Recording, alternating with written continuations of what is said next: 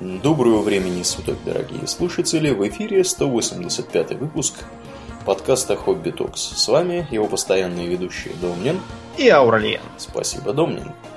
Итак, вот тем научных и генетических мы переходим к темам, э, скажем так, э, обогатительным. О чем мы, Домнин, сегодня будем говорить? Мы решили поговорить про золото.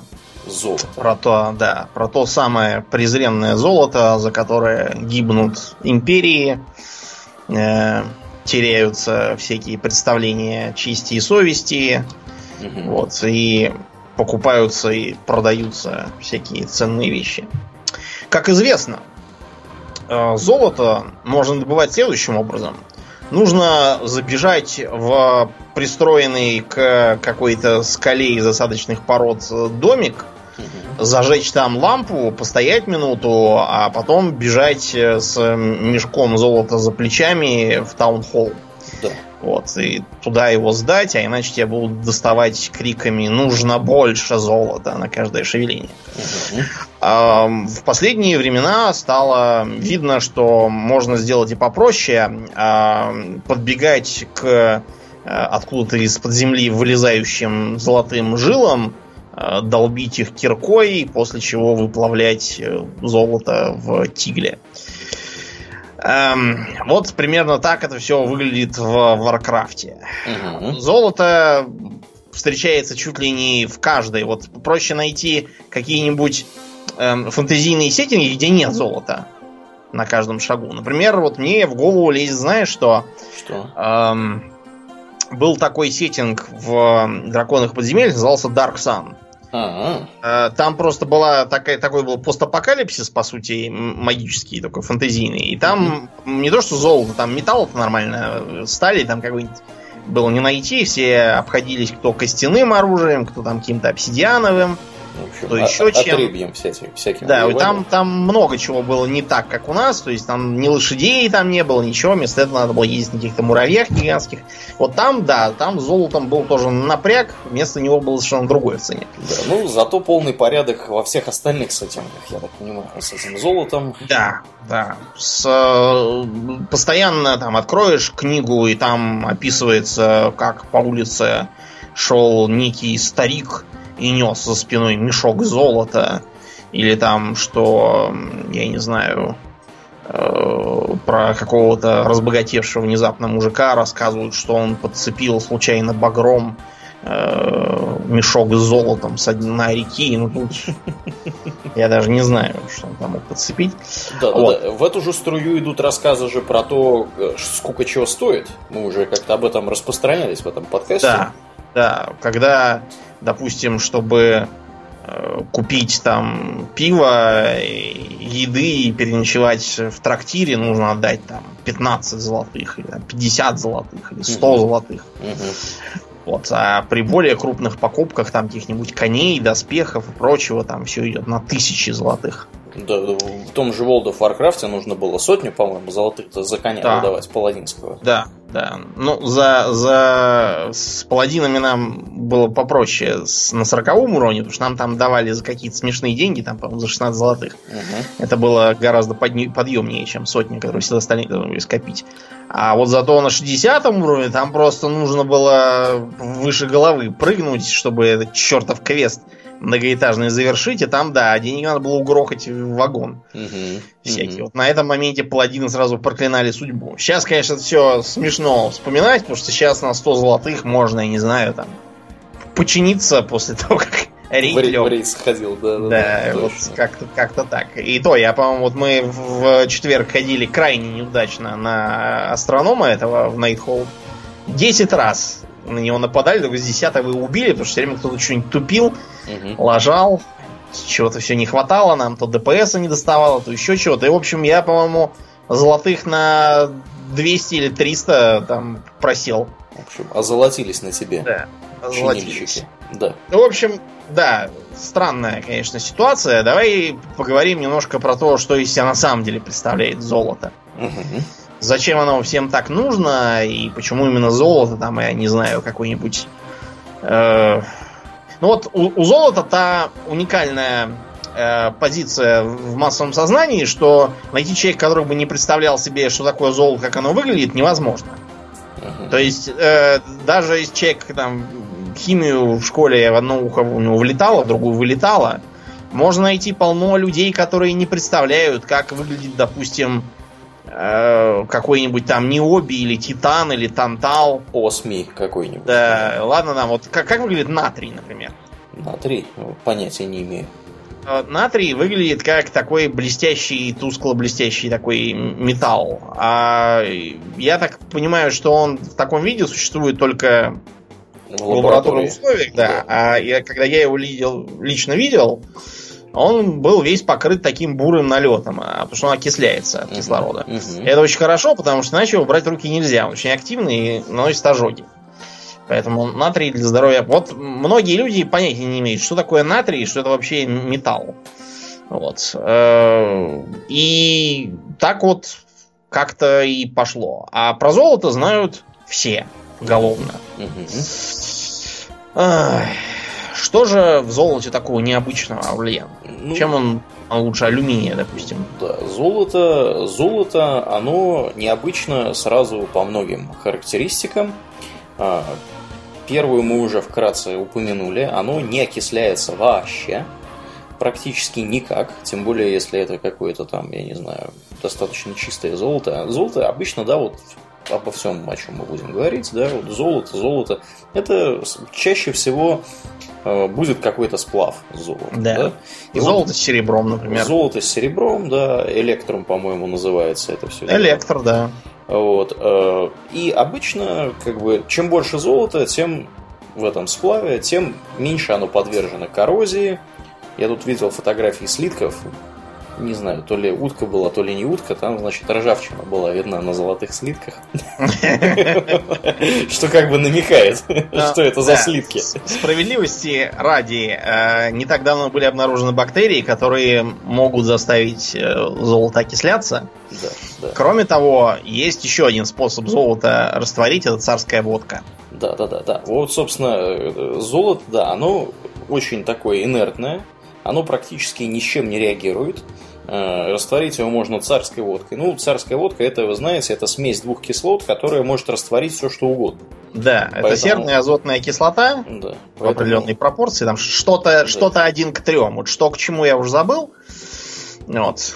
Как-то вот так смешивают азотную серную кислоту. Поэтому позор тому идиоту, который обозвал водку, в смысле напиток, какую-то марку у нас тут и продают ее. Царская водка так и называется? Да, так и назвали. Но, но, но вот. А еще это пошло на пользу человечеству во время оккупации Норвегии немцами. Это почему? Там было два нобелевских лауреата, оба евреи, по-моему, или еще какие-то у них были неприятности. Так вот, чтобы не отобрали у них золотые медали нобелевские, угу. по-моему, Нильс Бор растворил их в кислоте. Я могу путать точно либо это Нильсбор, но то, что их растворили как раз в царской водке обе, банку поставили на полку в, универс... в университете, и ее никто, разумеется, не заметил. А вот когда потом немцы выбили, они отправили э, золото обратно в Нобелевский комитет, который выделили из этой кислоты. Там им отлили две новые медали. А то пропали бы, да. Еще золото примечательно тем, что, ну, помимо того, что оно не окисляется, да, не растворяется и вообще достаточно инертное, оно еще невероятно плотное. А, плотность это, как мы все знаем из э, пятого э, значит, класса, класса школы. Да, школы и курса физики, это отношение массы к объему. И оно показывает, насколько, скажем так, в единицу объема влезает масса. Золото в этом месте, как бы, оно практически чемпион. Оно на седьмом месте по плотности из всех известных химических элементов. Первый, по-моему, осмий, вот, а там еще какие-то есть. И... Плутоний там всякие. Да, да, да, да. В общем, золото очень плотное. И это обуславливает вот эту вот самую проблему с э, тасканиями мешки, мешков золотом, да, там стариками какими-то и так далее. Ну, в общем, для понимания, да, вот представьте себе, шар диаметром 4,5 э, сантиметра. Вот такой вот можно взять, да, пальцами, условно говоря, э, попытаться его изобразить себе. Вот такой вот будет шарик. маленький. Вот такой вот шарик 4,5 сантиметра, сделанный из чистого, из чистого золота, будет весить 1 килограмм. Э, то есть, как бы такие вот представления. Или вот другой пример. Я тут занимался занимательными вычислениями на этой неделе. Представьте себе 10-рублевую монету Российской Федерации. Я думаю, многие из наших слушателей да, монету, червонец. если не, держ... не держат в кошельке, то, по крайней мере, видели когда-то. Вот. 10-рублевая монетка, она такая вот, значит. Она на самом деле сделана из стали, э, с латунным гальванопокрытием она. Весит она 5,5 граммов, чуть больше 5,5 граммов. Так вот, если мы возьмем точно таких же пропорций золотую монету, она будет весить в 11,5 раз больше и будет весить 65 грамм. То есть 15 с небольшим монет, 15,5 монет составит килограмм. Представляете, вот у вас в кошельке может лежать кило вот таких вот монет. И это будет всего 15 монет. Поэтому все э, таскание тысяч золотых за пазухой это из области дурной фантастики. Никто столько не унесет. Да, да. А вот в, в фильме про Гарри Поттера там показаны золотые, как их там, не кнаты, а как, как да, это да, да, да, да, Да. А, я не знаю, они что-то переусердствовали, по-моему, с их изображением, потому что если такие носить в кармане, то запаришься просто. Они тяжелые, и карманы эти у тебя просто будут рваться на систематической основе. Мгм. Ну вот А. еще, цифры, которые я вижу. Вот если бы монету такую делали из осми, она была бы в 13,5 раз. То есть не в 11,5 раз, а в 13,5 раз э, тяжелее. Порядка 75 граммов весила бы. Серебряная монета была бы в 6 с четвертью раз тяжелее обычной 10-рублевки. А медная была бы в 5,3 раза. То есть чувствуете, да, золото, оно практически на, на верхней практически на верхней грани тяжести. Да. Вот, А, такое, Если мы вспомним настоящие золотые монеты Британии, Мгм. то они будут размером вовсе не с 10-рублевку, а с 5-рублевку, причем только диаметром. Мгм. А в толщину они будут вдвое тоньше, то есть очень тоненькая монетка. Да, при том, что... э, И все равно гораздо Да. тяжелее, чем этот 5 Да, да, да. В Мгм. раза в полтора. Получится, что с- 100 британских гиней этих э, весили килограмм. Да. Ну, И- в, в- фильме с Джеймсом Бондом, помнишь, у него там был у Шона Коннери чемоданчик э, какой-то, из которого он вынимал, значит, такую ленту, и там были Да, да, да, да, монеты. да. Мгм. Там много чего у него было, и винтовка какая-то разобрана, еще чего, да, и монеты были на ленте. Да. Монет, я когда был маленький, думал, господи, что-то монет ему поскупились дать, дали бы побольше, а потом вот теперь понимаешь, что Да. больше бы он просто таскать не смог нормально. Да, чемодан этот и так утяжелен был.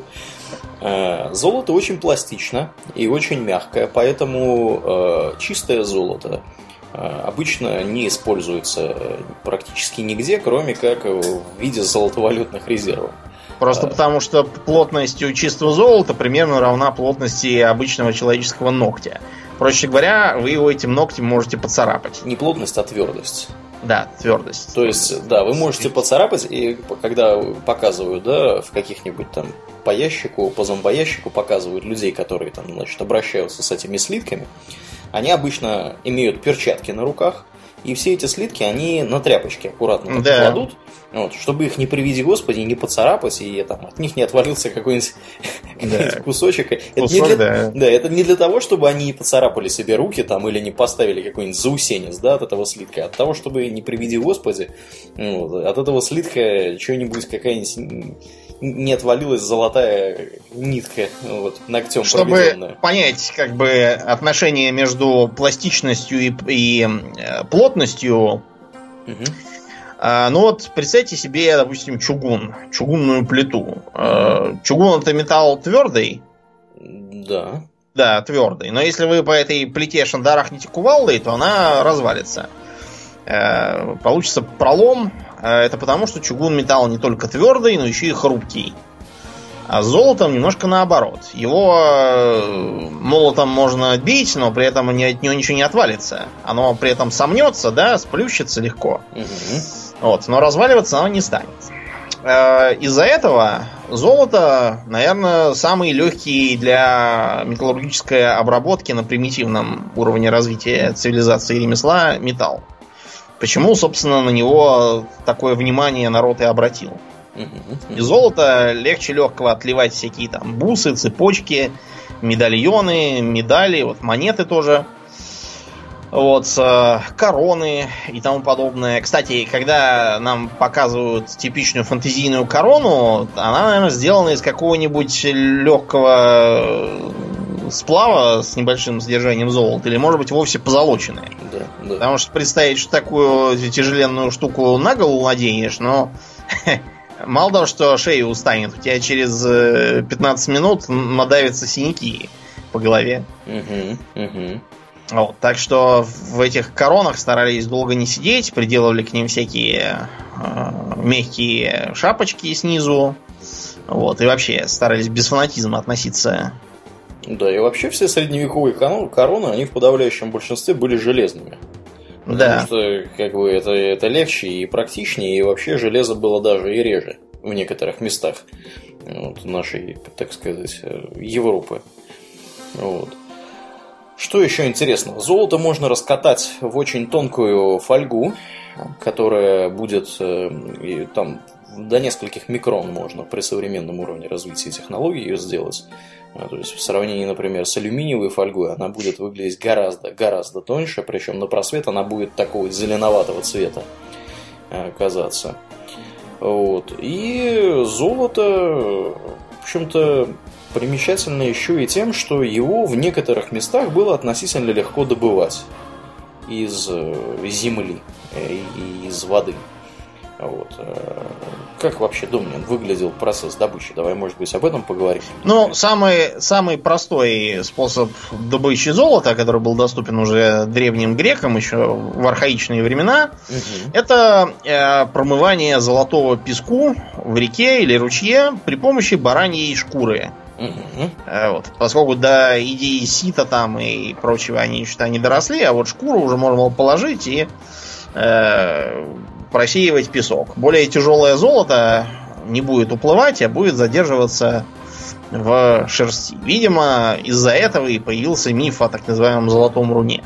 Да. А, а где вот эта колхида-то была, куда они, собственно, плыли, эти аргонавты? Это в, в Грузии. Грузия, да? То есть Это в аргонавты в Греции погрузились на корабль, э, проплыли через э, Черное море, да, там по своему этому какому-то там морю. Через Мраморное море, да, да. Через Мраморное, потом через Черное, приплыли в Грузию, отняли, значит, у грузинов э, э, вот это вот руно и поплыли назад. И про это сочинили историю. Да. да? Как-то так. Прекрасная история, да, это замечательно. Ну, вот по, по таким, да, принципам. А сейчас, разумеется, никто никакими э, шкурами ничего не моет. Вместо этого применяется либо лоток, угу. вот, либо тазик. Я нарочно посмотрел несколько роликов про, собственно, мытье, где этому мытью обучают. И я могу себе, в общем, представить, что во времена всяких клондайков и прочих дел там, видимо, этого золота было полно, и таким образом действительно можно было чего-то намыть осмысленное. Но вот э, из э, слабой, так сказать, породы золото намывалось там какие-то крошечные совершенно песчинки, угу. которые он, этот мужик с принцовкой доставал с дна таза. При этом э, дело это зверски медитативное и медленное. То есть э, берем э, он сделал как? Подошел к реке, говорит, в принципе, можно сразу в реку, в реку полезть, но у меня, знаете, есть мнение следующее. Вот, видите пригорок, на нем характерные круглые камни. Круглые, значит, обтесанные водой. Угу. Это, вероятно, означает, что давным-давно, там, может, тысячи лет назад, русло речки шло вот здесь. И есть смысл там попробовать покопать, прежде чем в воду лезть. И вот он, значит, пришел э, с ведром, лопаткой такой маленькой накопал и грунта и пошел все это, положив в таз, промывать в реке. Угу. Ты туда плеснул воды и начинаешь крутить. Более легкие фракции всплывают, и так их а, очень аккуратно, очень плавно, так чтобы они, чтобы вода их уносила, не ты их выплескиваешь в реку обратно, так ты все золото туда же ухнешь, угу. ничего не получится. И очень медленно вот э, чуть стало поменьше, еще воды набрал, еще крутишь, крутишь, крутишь, опять так погружаешь в воду, чтобы закрученное унесло водой. И так вот, э, он не знаю, сколько он крутил, уж у меня просто терпения не было столько сидеть и смотреть, я проматывал это видео. И вот под конец, когда там остались только самые тяжелые фракции, там среди них было видно какое-то поблескивание, которое, если бы я не знал, что это золото, я бы вполне мог и вылить тоже. А он потом достал спринцовку и стал этой спринцовкой вот это вот по одной крупинке доставать. В общем, так, вы знаете, можно мне кажется, там больше денег потратишь на то, чтобы ехать. Да, ну иногда все-таки справедливости ради, да, вот мы будем говорить про золотые лихорадки сегодня. Э, как бы золотая лихорадка, в моем представлении, это казино. Большую часть времени ты действительно туда, значит, приезжаешь на вот эту реку, да, где все это золото, ну, столбишь там участок 150 метров по течению реки, значит, Обычно это даже не река, не река а какой-то ручей. Ручей, да, да. Вот. И как бы у них правила были такие, что столбим, значит, от холма на левом берегу до холма на правом берегу, до самой высокой точки, и вот 150 метров. То есть это твой участок. Вот. И как бы правила были такие, что тому, кто нашел золото там самый первый, тому, значит, два участка таких можно застолбить. Остальные как бы уже все по одному участку столбят, и там значит, у себя моют, и как бы никто к соседям не лезет. Да. Вот. Ну, так вот, это почему это казино мне напоминает? Это напоминает мне казино потому, что ты туда приезжаешь, начинаешь вот это все мыть, мыть, моешь, моешь, моешь, моешь, но иногда тебе с некоторой долей очень низкой вероятности может выпасть, выпасть джекпот, как в казино. То есть ты можешь найти самородок. И что такое Домнин вообще, самородок золотой? Что он собой представляет? Представляет собой такой кривой э, массив небольшой золота. Угу. Небольшой, короче, камушек. Вот как гранитный там какой-нибудь камушек может в реке попасться, а тут просто попался золотой такой же. Да, да, да.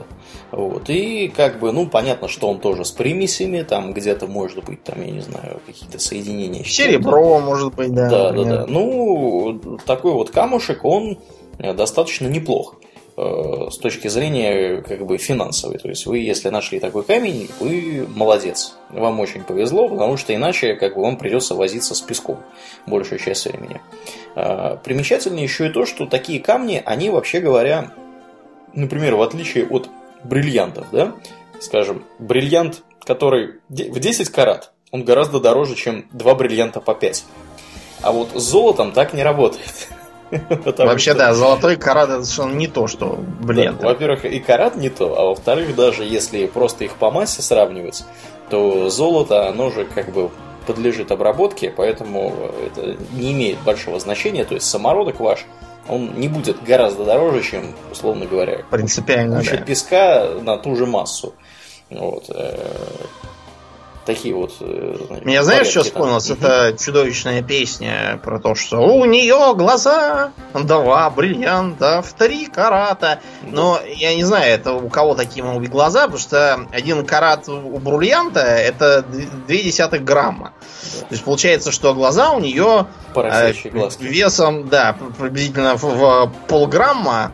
И это, я не знаю, кто это, может быть, какие-то это, может быть, это женщина-крот, какая-нибудь там супер, супер героиня там или супер злодейка какая-нибудь такая. Вот у нее, да, мог быть глаза с два бриллианта в три карата. Может быть, имелись в виду, э, не знаю, радужки там или еще что-нибудь. Факт то, что не бывает таких глаз, надо все-таки знать немножко хотя бы естественные науки, потом уже песни петь. Угу. То, тоже сядете так. Но э, сейчас никто ни в каких тазах ничего, разумеется, не моет. Да. Кроме э, всяких любителей. Вот, например, в Австралии, там еще много где э, продаются лицензии. Э, схожие вот с теми, которые на кладоискательстве на всяких там тропических островах. Mm-hmm. То есть приезжаешь, платишь деньги, а дальше ходишь, моешь, как дурак. Э, может быть, что-то там намоешь не просто так. Это больше для собственного развлечения.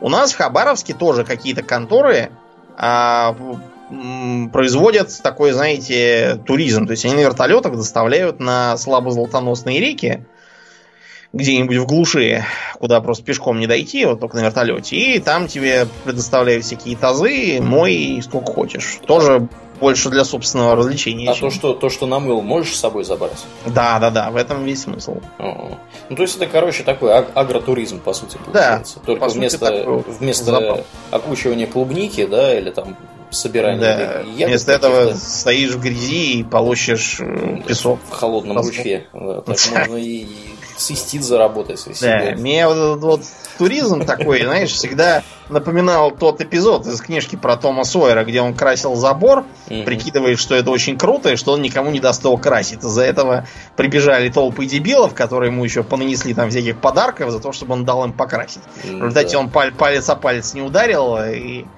за него все красили и еще радовались, что, что получилось. Угу. Воистину, все зависит, конечно, от нашего отношения. Ну вот, сейчас никто ничего не получит в тазах, а э, это все потому, что рассыпное золото, которое вот так можно добывать, оно уже истощено. Ну, то есть, может быть, где-то оно и есть, но пока что что-то не видно, его не нашли. Да, а давай вот буквально я два слова скажу, как это рассыпное золото, оно обычно получается. Да, вот, например, та же самая Калифорния, где было аж два золотоносных массива таких крупных. А получается очень просто. Дело в том, что золото, оно вообще говоря присутствует, э, оно присутствует повсеместно, только оно в очень маленьких э, количествах присутствует.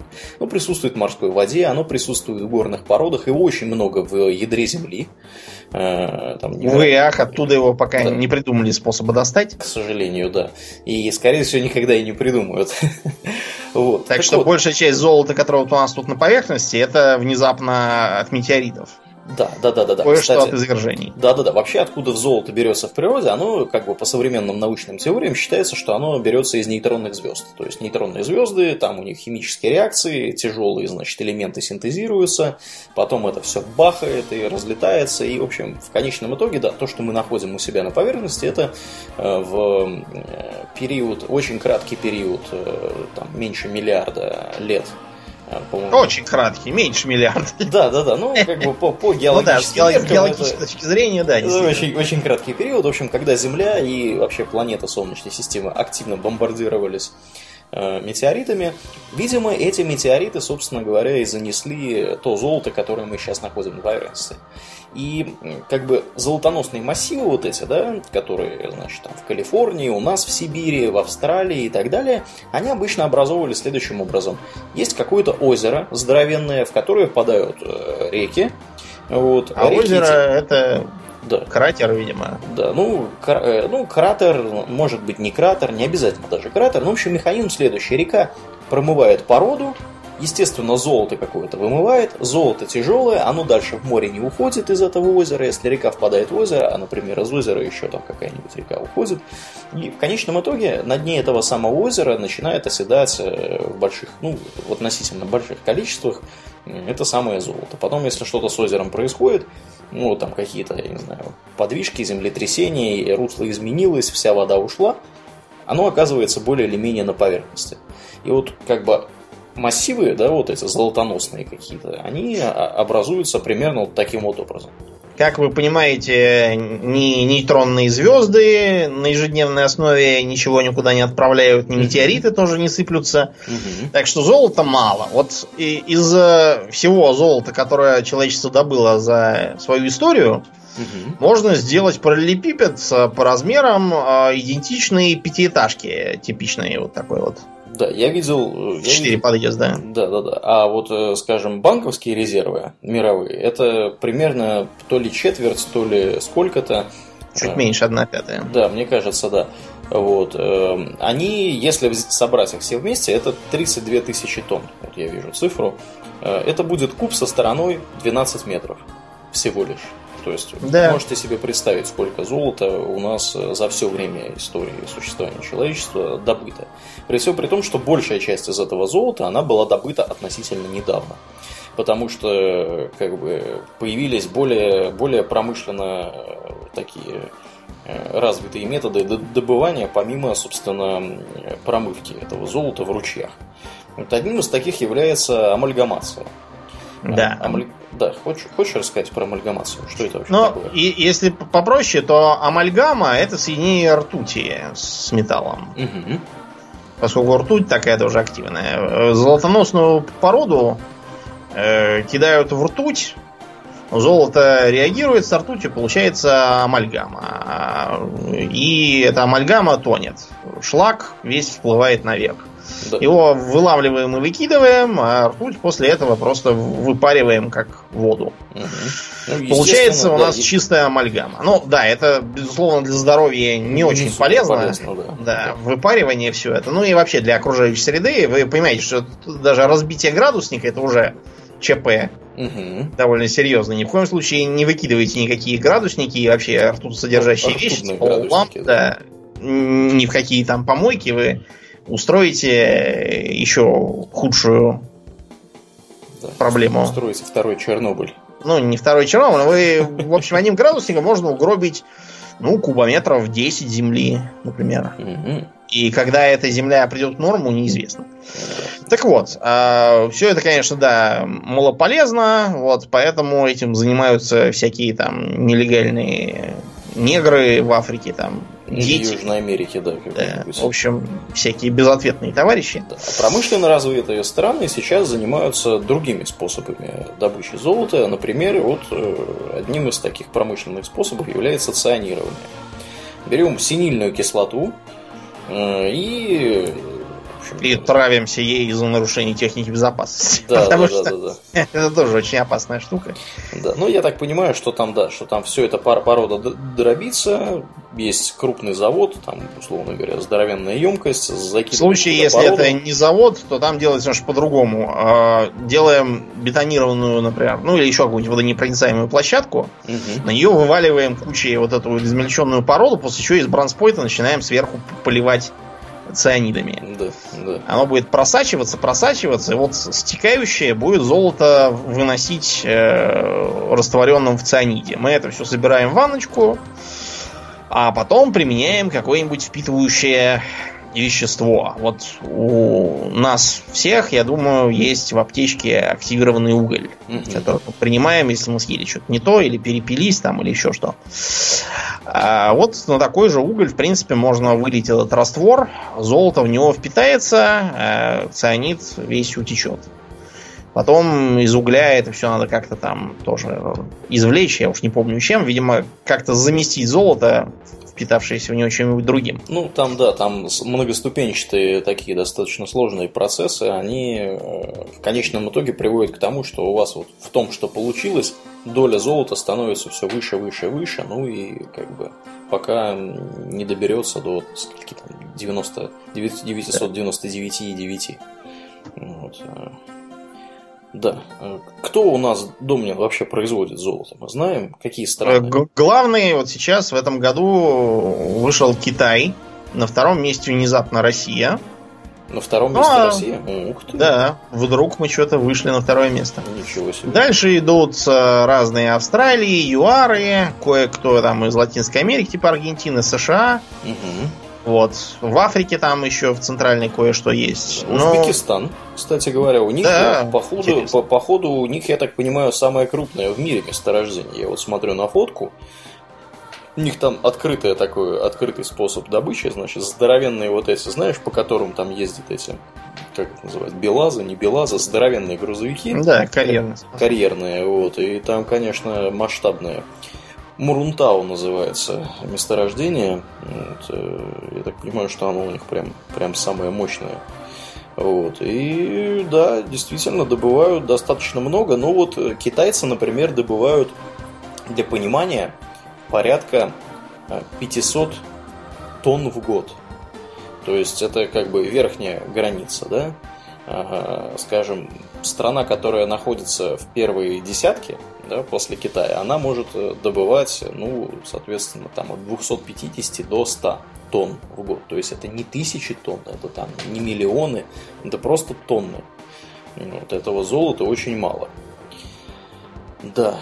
Стоит это все, разумеется, да, чудовищно дорого, а сейчас это еще ничего, потому что сейчас цена на золото упала. А вот в древние времена, когда золота было мало, технологии не позволяли, и все такое, с ценой золота было ого-го.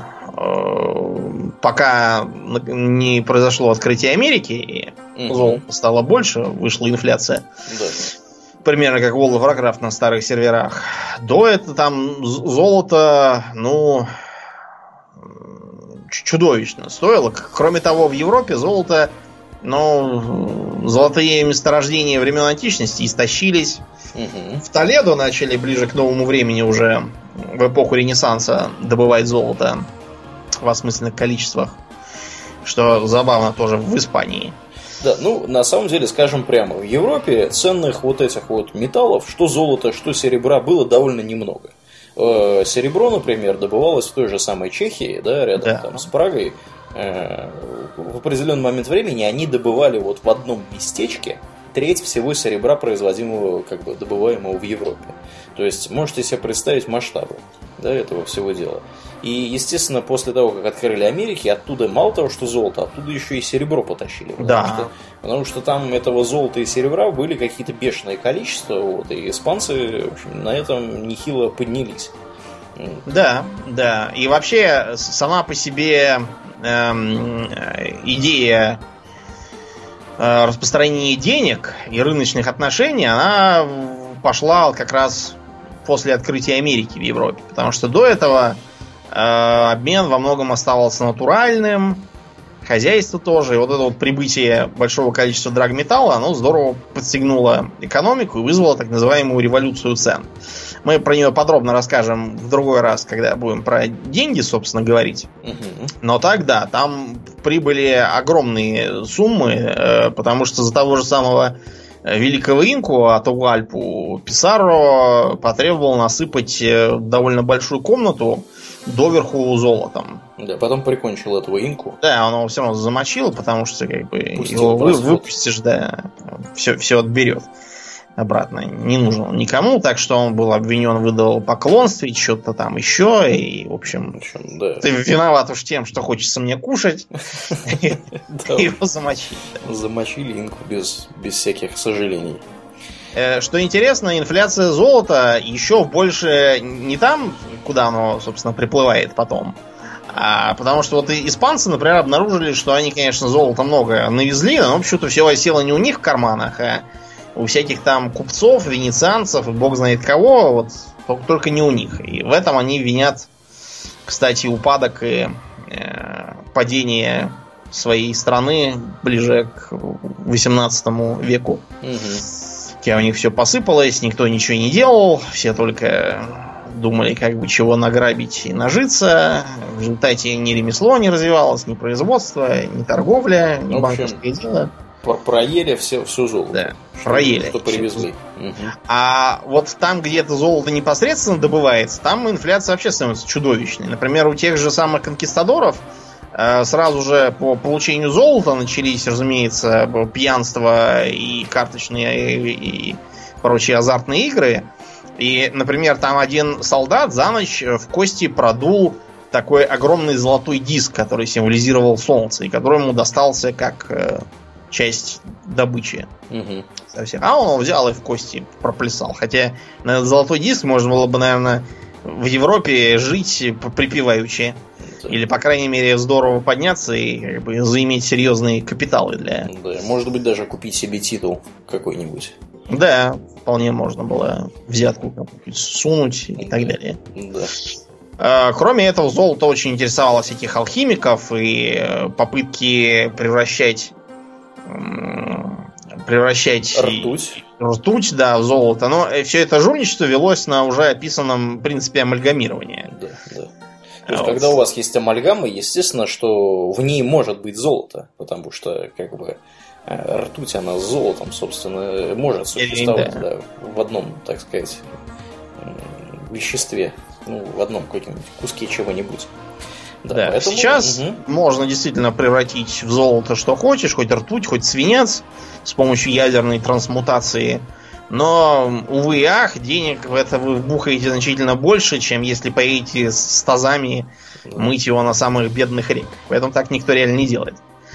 Это слишком, э, да, слишком дорого. Ну и вот, примерно где-то с началом нового времени начинаются первые золотые лихорадки. Это примерно середина 19 века. Ну да, на самом деле первое считается случилось еще в 17 веке в Бразилии, ну тогда тогдашней Брази... Э, португальской Америке. Да, да. Вот, да, но э, масштабно все, да, пошло уже ближе к 19 веку, когда и мобильность населения увеличилась, и способы появились, и вообще. Да, давай э, вкратко расскажем, что такое, как работает золотая лихорадка, да, что это такое, а потом можно просто примеров несколько привести. Да, по принципу. Значит, золотая лихорадка начинается с обнаружения богатого рассыпного золота. Да, да. То есть идет какой-нибудь, значит, там, я не знаю, товарищ вдоль речки. Э, Споткнулся, упал, да. мордой в грязь. Да.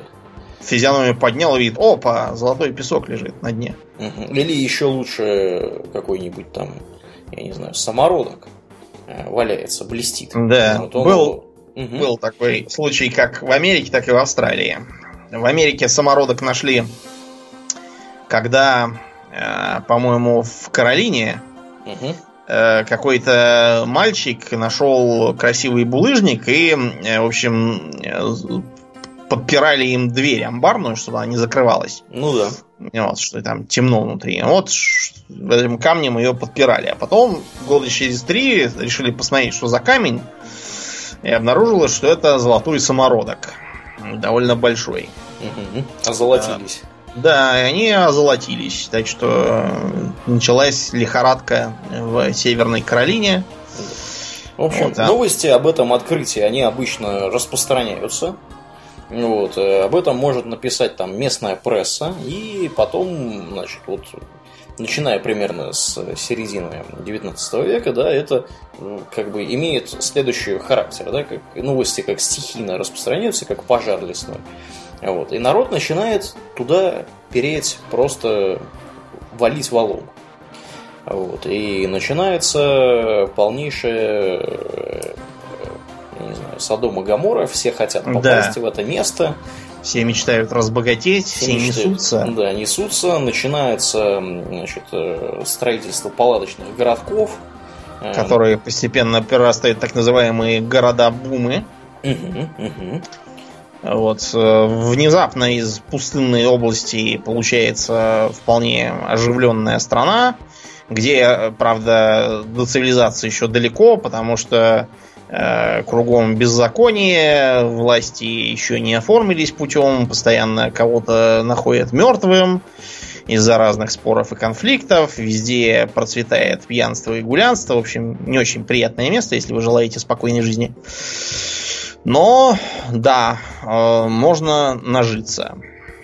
А потом с э, каждой выбранной унцией легкого золота э, добыча каждой следующей начинает требовать все больше усилий, все более э, высокой, высокого уровня механизации, угу. все более сложных технологий, а также все более серьезных капитальных затрат. Да, и приходят туда компании. То есть не частные лица начинают работать, а компании. И компании занимаются, естественно, промышленным производством. Вот, и старатели, которые простые такие работяги, они начинают оттуда куда рассасываться. рассасываться, да, потому что либо э, уже, собственно, ничего не вылавливается в этой реке, либо где-то либо где уже еще что-то, что нашли. нашли. Да, да. Как вариант, вместо золотой лихорадки может начаться серебряная, потому что золото все выкопали, нашлось серебро. Выкопали серебро, нашлась медь. И вот начинается медная лихорадка, что тоже стоило денег. Да. Ну, самая известная золотая лихорадка, это, наверное, все-таки калифорнийская. Да, это калифорнийская. Э, Калифорния в первой половине 19 века представляла собой весьма пустынную землю, там пытались закрепиться наши. Mm-hmm. Например, да, русско-американская компания. Вот эта вот э, байка про Юнону и Авось, там, что... Э, а что за кон... байка? Ну, что туда приплыл наш корабль, и как один из офицеров, у него началась любовь с местной мексиканкой по имени Кончита. Вот. И, в общем, он уехал, потому что надо было по службе, и помер там от чего-то какой-то болезни, и она там вся тяжко страдала и ждала его, что, что-то там такое. Mm-hmm. Про это наши забабахали мюзикл. Ну так вот, и была это изначально мексиканская территория, бывшая Новая Испания, но американцы предприимчиво отобрали э, у Мексики огромный кусок земли, в частности, Калифорнию, Нью-Мексико, Аризону, Колорадо, Неваду, вот, Техас. Э, и во многих из этих штатов потом обнаружено было золото или серебро. В той же самой Неваде, например, освоение началось вовсе не из Лас-Вегаса, угу. как такового, а с серебряных лихорадок. Угу. Вот, потому что его там нашли. В Колорадо, например, до сих пор в трех, по-моему, местах э, крупные компании ведут золотодобычу. Там когда-то была лихорадка с э, неорганизованной добычей золота, сейчас вот только так и осталось. Так вот, вообще-то в э, Калифорнии себя гораздо вольготнее чувствовали скотоводы. И из них самым знаменитым был Джон Саттер. Саттер был человеком амбициозным. Э, он вынашивал планы создания такого государства в государстве, считал, что э, у него получится основать такую вот как бы утопию имени себя и даже название придумал Новая Гельвеция. Гельвеция? Да, или Гельветия, я уж не знаю. Как. Гельвета это племя германское, которое жило вот где э, Швейцарии. Сейчас до сих пор на швейцарском франке, если посмотришь, написано э, какая-то там Репаблика Гельветика, что-то такое. Mm-hmm. Есть такой шрифт, я знаю. Ну вот, да. почему, почему, почему же не быть? Если есть шрифт Comic Sans, почему не быть шрифтом? Гельветики, ну да. Да, ну и, в общем, у этого Саттера там все было. Да, в, это, в этой да, его... все было, потому что он действительно намеревался создать такую вот э, страну в стране. Э, и для этого нужна была, разумеется, лесопилка, чтобы производить стройматериалы. Эту лесопилку э, поставили вот на American River. Так называемый, да. Да, вообще American River это изначально она, да, так называлась мексиканцами.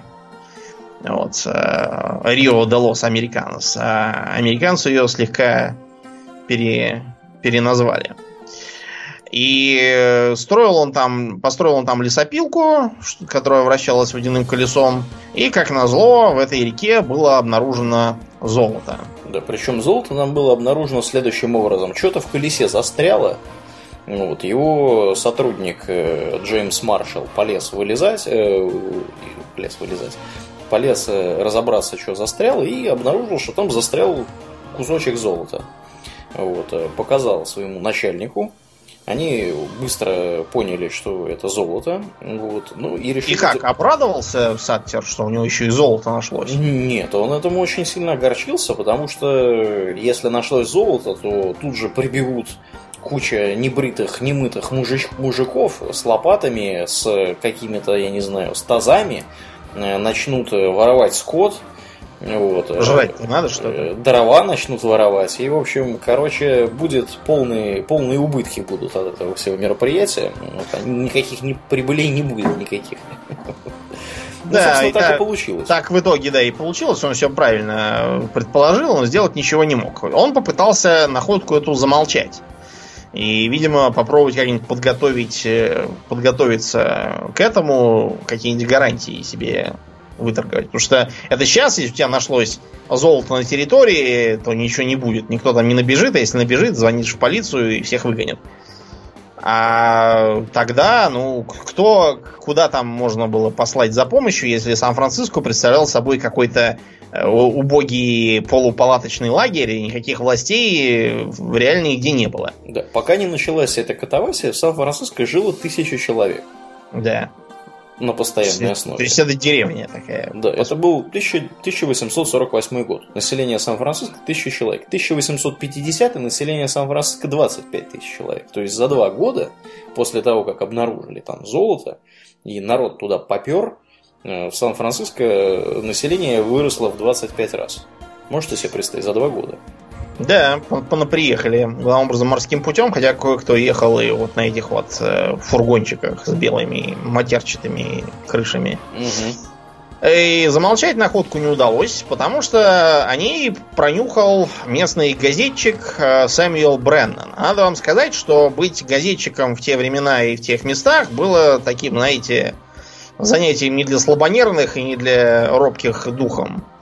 У Марка Твена, например, который тоже поучаствовал во всех этих делах, э, был рассказец про журналистику в Теннесси, где как раз э, юмористически описывалось, что на пишущего злобные статьи газетчика обрушиваются не только э, большие продажи и тиражи, но и попытки мести всяких соседей. Там происходят диалоги в стиле подскажите, я, кажется, разговариваю с э, ничтожеством, издающим эту дрянную газетку. Вот именно. А я, кажется, говорю с подлым лжецом, полковником Блейзер Скайтом Текумсе. Вот. Ну и дальше они начали стреляться. Это было действительно типичной темой, когда газетчика вызывали на дуэль, просто замочить пытались или там вывалить в дегте и в перьях недовольные могли вполне что-нибудь такое устроить. Так вот, этот Брэннон был не только не из робких, но и очень предприимчивым. А, человек глупый бы побежал с тазом мыть э, золото и попытался бы на этом подняться. Но Бреннан а, ничего подобного делать не стал. Он раздобыл бутылку, наполненную золотым песком оттуда, по-моему, даже не сам ее намыл, а у кого-то там вы, выторговал из этих лесопильщиков. После этого он э, обошел весь город, ну так как городок был в тысячу человек, это нетрудно. И скупил из всех существовавших тогда магазинов и складов все лопаты, тазы, рукавицы, сапоги. Ну, в общем, вы поняли. Ведра, все, что применяется для э, золотодобычи. Mm-hmm. А вот уже после этого, когда все у него было, а новый подвоз ожидался еще не скоро, кораблем приходилось вести все. Да, причем это привозили там чуть ли, я не знаю, не пару раз в год. А потому что Панамского канала еще не было, конечно. Да, у них... Всю э, Америку обплывать. У них занимало, по-моему, я не знаю, то ли 3, то ли 4 месяца с восточного побережья до западного доплыть через... Ну вот, а до трансконтинентальной железной дороги еще пилить и пилить, ее только после гражданской войны начали делать. Угу. Ну вот, и после того, как он все скупил, он побежал по улице, потрясая этой бутылкой и вопя «Золото! Золото с American River!» Э, весь город тут же подорвался бежать туда и все промывать. Э, с помощью всяких кораблей э, и купцов весть быстро разнеслась не только по стране, но и по всему миру. И к 1849 на Калифорнию обрушились огромные орды золотоискателей. Их так и называли сорокдевятники. Угу. А, город, как правильно сказал Аурлиан, быстро разросся из небольшой деревни до самого натурального мегаполиса по тогдашним временам. А, разумеется, земли Саттера тут же пошли прахом, все пастбища вытоптаны, скот весь сожрали, вот, все заполонили, и он потом оставшуюся жизнь все судился с властями США, требуя от них компенсации за то, что они не смогли его защитить. И так, по-моему, ничего у них и не выторговал, просто помер раньше, чем все это э, завершилось разбирательство. Угу.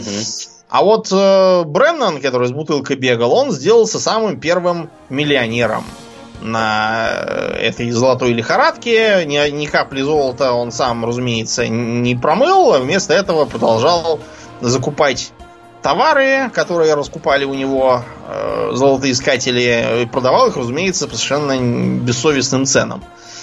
А, потому что ничего другого нет. Кроме того, золото там стало не таким ценным, как можно было предполагать. Вот на восточном побережье вот, он все покупал по дешевке.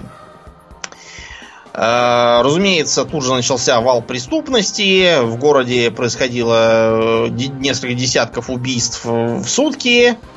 При такой численности населения это довольно большая, так сказать, большой уровень криминалитета. Угу. Город несколько раз, разумеется, сгорал, потому что он был весь деревянный, кто-нибудь там по пьяни, не уследив за огнем, э, допускал пожар. Так строился он без всякого понимания Э, противопожарных мер и всяких там брендмауэров, все, разумеется... Стихийно он строился, скажем да, прямо.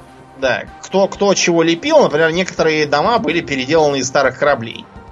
И даже, между прочим, тюрьма городская первое время размещалась на старом судне, которое стояло на якоре. Да уж. Оттуда не убежишь. Вот. А, правда, когда все все это как бы начиналось, в Сан-Франциско стало шаром покати, все все бросили, и даже священник убежал из э, церкви, чтобы копать золото. А вот потом там э, тут же развернулась развлекательная всякая торговая индустрия. Понаткрывалось огромное количество кабаков, салонов, борделей, всяких мьюзик-холлов, ресторанов – э, танцевальных домов, вот то, что тогда было вместо ночных клубов, вот это вот были такие данс-холлы. Mm-hmm. Вот, э, продавали лошадей, э, тут же была построена гавань, там чинили корабли, приплывающие все с новыми порциями желающих копать и ныть э, и мыть. Э, появились новые скотоводческие бароны, которые скупали у тех, которые приехали по суше истощенный от долгой дороги скот, который тянул их, таратайки эти, угу. они там быстренько откармливались на местных пастбищах, а потом они продавали их э, на мясо там или еще куда. Тоже здорово поднялись. Кроме этого, на золотой лихорадке тут же выросло сразу несколько новых э, богачей, фамилии которых, ну, по крайней мере, некоторых из них, я думаю, знают все. Например, э, в Калифорнию приехал э, торговец э, Леви Страус, который, будучи такие предприимчивым человеком, почуял mm-hmm. гешефт и решил, что раз туда приезжает много народу, то им нужны палатки. Он повез туда груз брезента на эти палатки, чтобы выгодно его там продать. К сожалению, пока он с этим грузом доперся оттуда, оказалось, что уже никакие палатки никому не нужны. Э, и началось деревянное строительство, и брезент его там не нужен для жилья. Но э, Леви Страус э, увидел новый гешефт. Он увидел, что э, все эти старатели за кратчайшие сроки э, оборвались и износились до того, что похоже не на старателей, а на каких-то нищих из британских работных домов. Э, одежда-то вся была повально шерстяная. Угу. А вы понимаете, что в шерстяных брюках от костюма стоять каждый день по колено в воде и полоскать там грязь в тазу, это не самое бережное отношение к одежде. Да, я тебе скажу, а, кстати, почему она была шерстяная, потому что, как бы, во-первых, ничего особо другого не изобрели, а во-вторых... Да нейлона там всякого и да. капрона еще далеко, да. да. А во-вторых, когда ты в шерстяной одежде стоишь в воде, тебе все равно более или менее она тебя греет. То есть да. шерстяная одежда, она так устроена, что даже если она намокнет, она не начинает вас прям мега-мега холодить, и у вас не начинают ноги отваливаться и цистит образовываться. Поэтому, а, если нет гидрокостюма для лазания по воде в холодную погоду, рекомендуется надевать шерстяные всякие трико. Угу. Ну, Шерстяной клиент. Вот эти всякие рафтеры и прочие товарищи, которые сплавлялись по рекам, они до изобретения современных всяких синтетических вот этих гидрокостюмов, они, собственно, в шерстяных там носках э, и всяком таком и сплавлялись. Да, но, увы, ах, э, в калифорнийском климате встал вопрос скорее не того, чтобы не замерзнуть, а чтобы не остаться без штанов. Угу. Во всех смыслах этого слова. Э, и Леви Страус пустила весь свой брезент на штаны. И таким образом появилось что?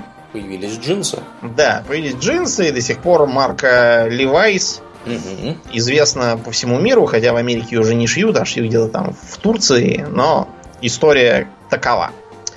Э, попутно с, Леви Страусом разбогател еще несколько разных портных, тоже через одного еврея, э, которые придумали разные другие э, привычные нам сегодня детали джинсов. Например, накладные карманы, приклепанные металлическими заклепками поскольку э, какому-то портному, забыл уж как фамилия, надоело каждый раз пришивать одни и те же карманы к одним и тем же штанам, он решил попробовать приклепать их э, подвернувшимися бесплатно ему заклепками от чего-то там.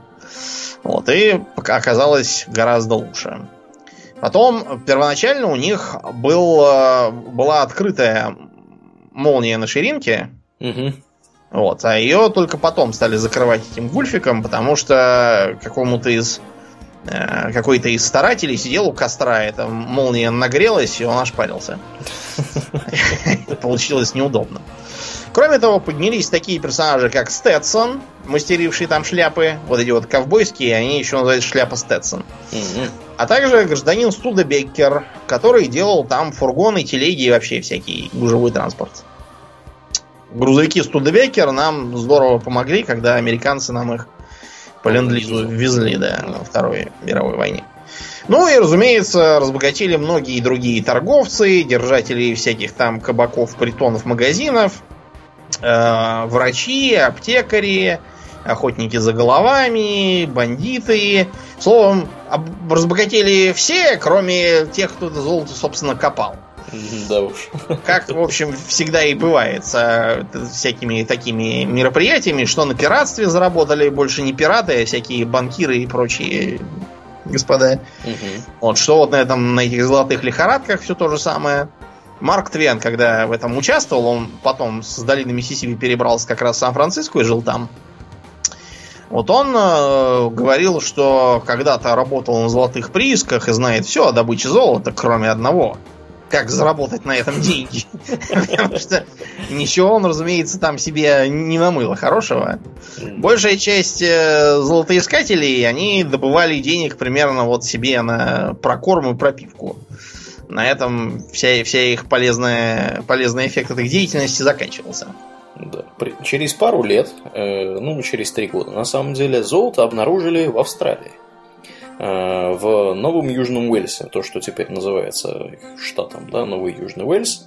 Э, что примечательно, золото там нашел товарищ, который вернулся из Калифорнии, золотоискатель. Вот, и э, после этого население Австралии резко выросло аж в три раза. Все туда ломанулись и стали там золото искать. Да, между прочим, современный Мельбурн угу. стоит как раз на месте города Бума, который пошел с началом тамошней золотой лихорадки. До сих пор в Австралии такой довольно популярный вид э, как внутреннего, так и внешнего туризма это купить лицензию и ездить э, собирать золото.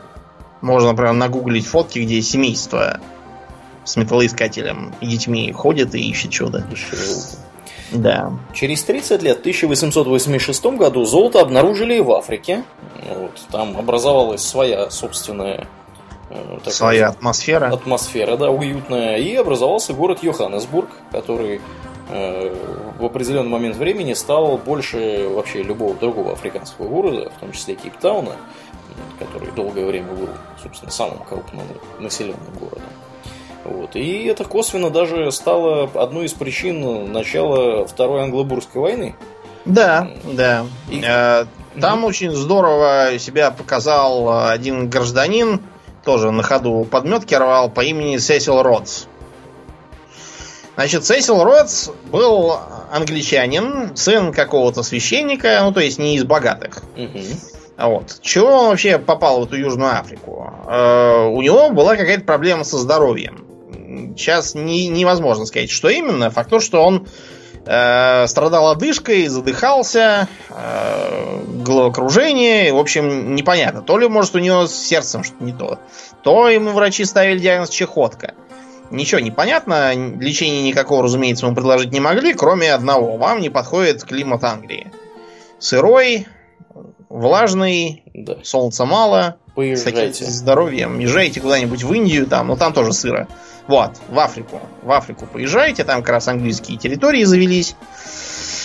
Э, вот на бывших бурских землях. И Ротс туда поехал. Когда он э, туда прибыл, там разгорелась э, сразу и золотая, и по большей части алмазная лихорадка. mm Принципиально, кстати, не отличающаяся от золотой. Тоже копаешься в земле, находишь породу, просеиваешь. Вот ищешь, нет ли там маленьких алмазиков и так далее. Так вот, э, Родс, как только сошел с корабля и вдохнул э, полной грудью запах гешефта, так он сразу излечился от всех пороков сердца, и чехоток, и от всего, и здоровье у него сделалось сразу железное.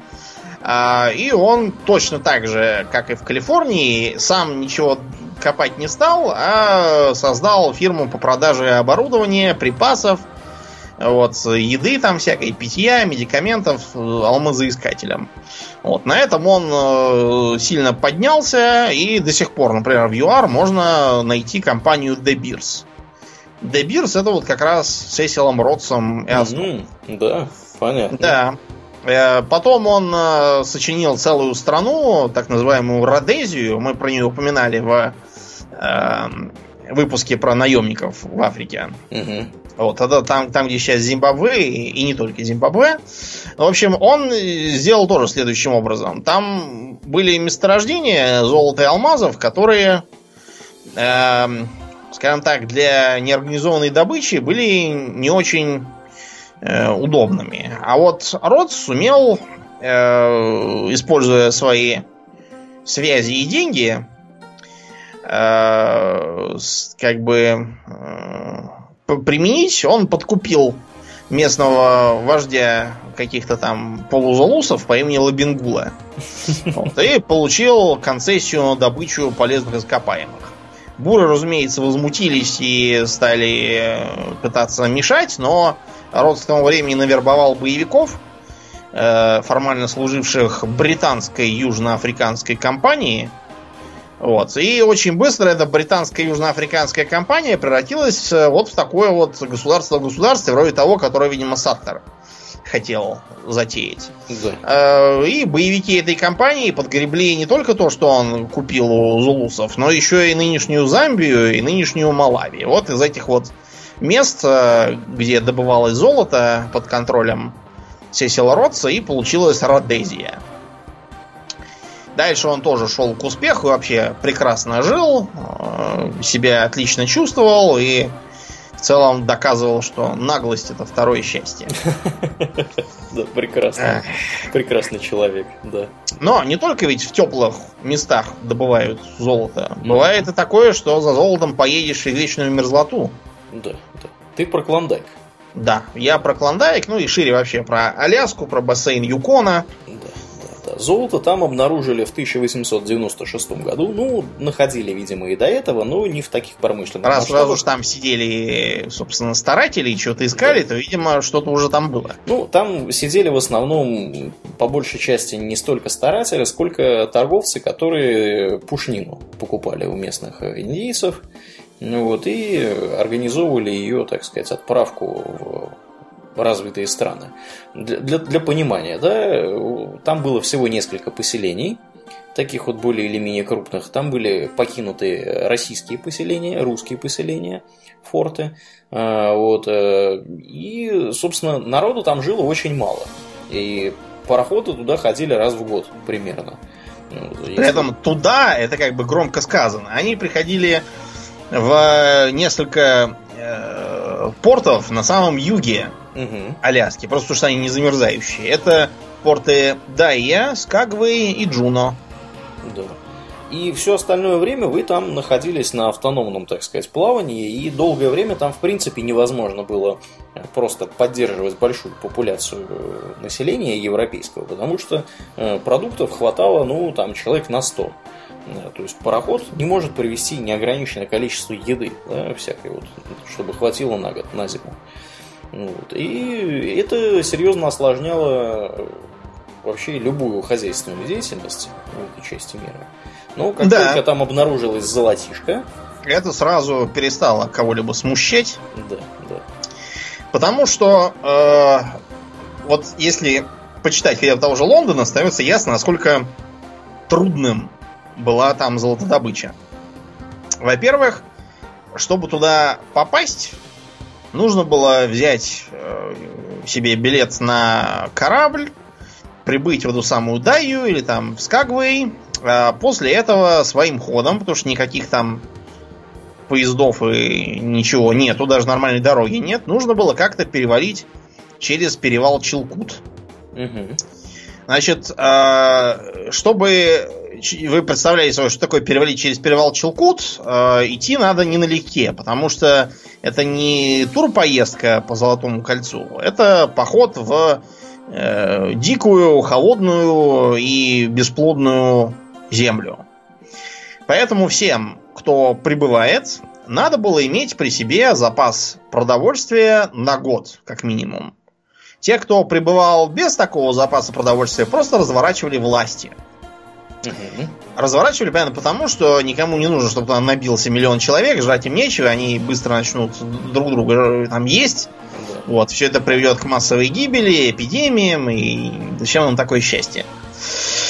Осложнялось все это еще и тем, что основные золотоносные районы находились не на территории самой Аляски, а находились на территории Канады.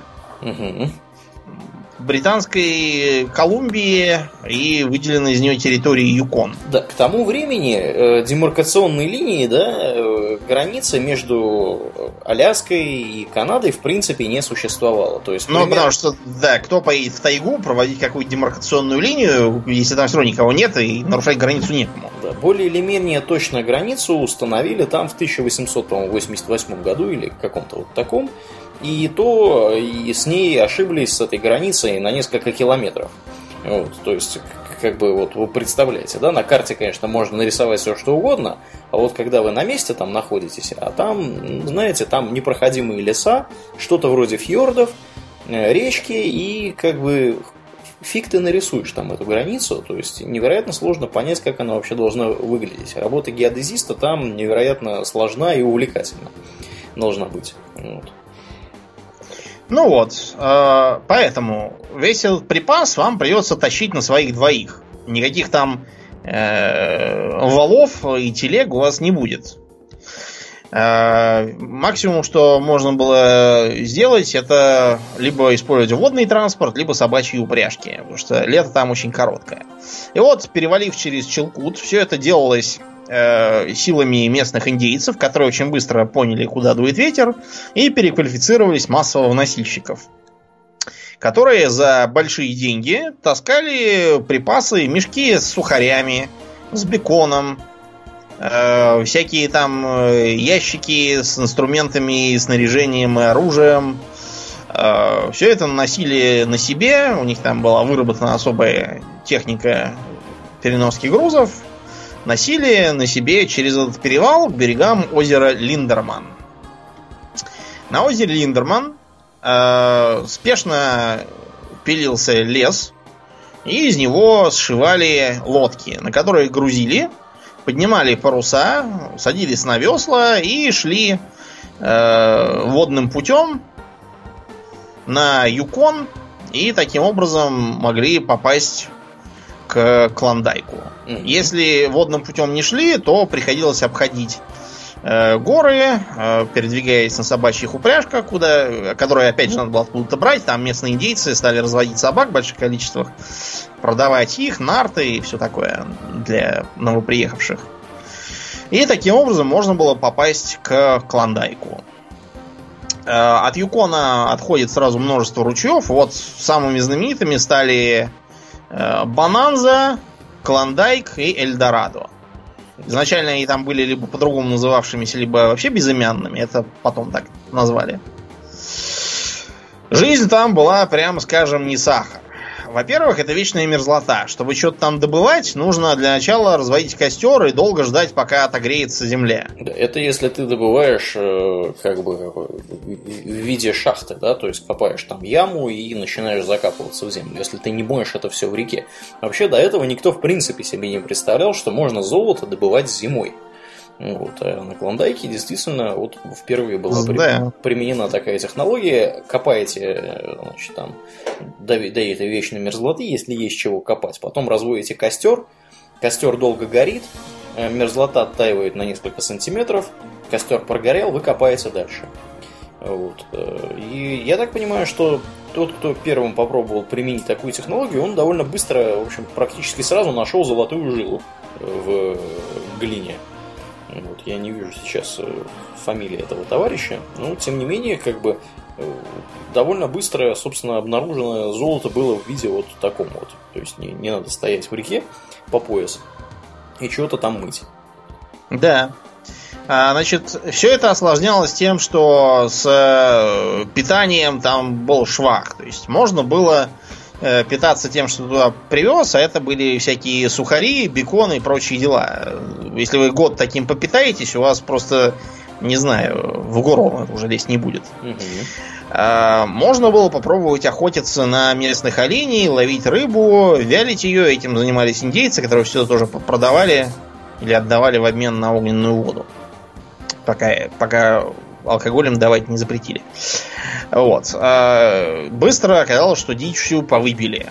Можно рассчитывать на редкие раз в год э, подходы пароходов с припасами.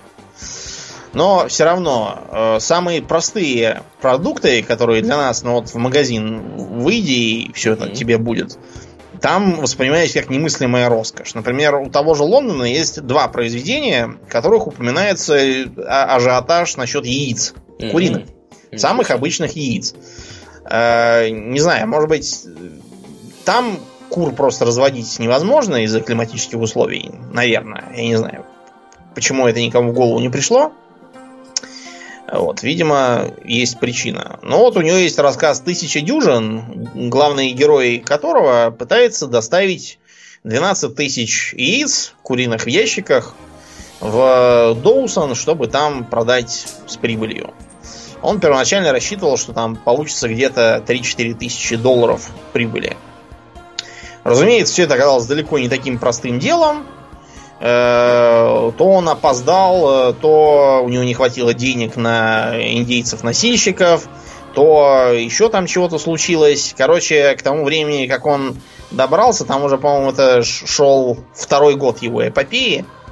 Он был уже весь больной, израненный, э, истощенный, весь почерневший, высохший, заработавший там все язвы желудка, гастрит и черт знает, что еще с этим яйцем. Но, ну, в общем, когда он тут дошел, Оказалось, что э, прибыль получится гораздо больше, чем он думал. И вместо того, что выгадать 4 тысячи, он выгадает больше 10 тысяч. Mm-hmm.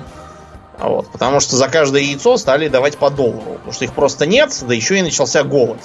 Голод, кстати, в Доусоне был типичным делом. Периодически там то сорвались поставки, то еще что-нибудь там стряслось. Вот, и получалось, что надо вводить рационирование и нормированное снабжение. Э, все припасы передавались э, под, э, так сказать, расписку комитетам, созданным. Те, кто утаивал хотя бы горстку богов, бобов, извините, немедленно получал пулю, чтобы другим было неповадно. Ну, в общем, тяжело было. И вот в этот момент прибывают его нарты с 12 тысячами яиц. Увы, ах, обогатиться ему не удалось, потому что выяснилось, что все эти яйца, пока он их в самом начале вез на корабле, успели там протухнуть, и он только зря ездил.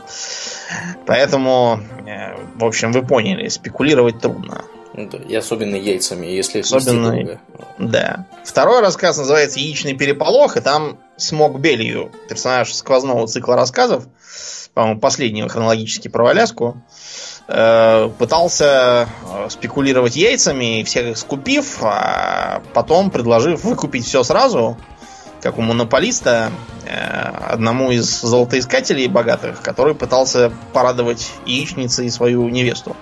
Ну и, разумеется, оказалось, что все эти золотоискатели и невесты просто в наглую развели Э, этого Смоука и всучили ему тоже тухлые яйца, которые потом у него никто не купил. Вот. Так что, в общем, со спекуляцией там было ого-го. Все стоило бешеных денег. Ты будешь э, смеяться, но Доусон существует до сих пор. Угу. Выглядит Доусон как маленькая деревня, даже вот тут в Подмосковье, честно говоря, таких маленьких найти это надо постараться. Одноэтажные домики, гаражи на берегу речки, вокруг до сих пор лес, ни, ни одного высотного здания во всей округе. Жители ведут такой расслабленный образ жизни, золото не моют просто потому, что невыгодно. И все мечтают, что вот, если расценки вот поднимутся, налоги понизятся, вот та будет опять золотая лихорадка, и вот тогда-то мы заживем. Да. А, Что-то я сомневаюсь, потому что они заживут в ближайшее время. Угу. Ну, а сегодня, Аурлиен, есть ли шансы, что мы услышим про золотую лихорадку? Да мне кажется, маловероятно это, потому что, в общем-то, нигде практически нету легко доступного такого золота, а где оно появляется в более или менее промышленно добываемых масштабах, Туда Там сразу быстро, приходят да. корпорации и занимаются, собственно, добычей на серьезном уровне.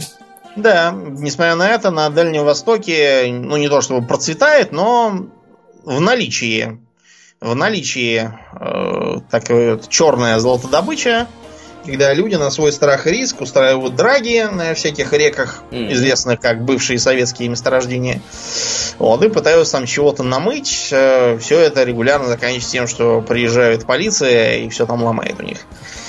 То есть такой, такой вариант браконьерства выходит. И да, увы ах, если вы хотели по помыть золото в тазах, вот, и разбогатеть, лучше найдите себе какое-нибудь другое применение да уж, своим талантам.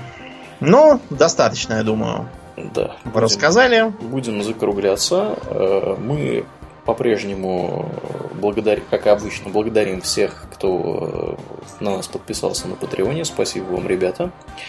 Э, я напоминаю, что вы слушали 185 выпуск подкаста Хобби Токс, а с вами были его постоянные ведущие Домнин и Аурлиен. Спасибо, Домнин. Всего хорошего, друзья. Пока.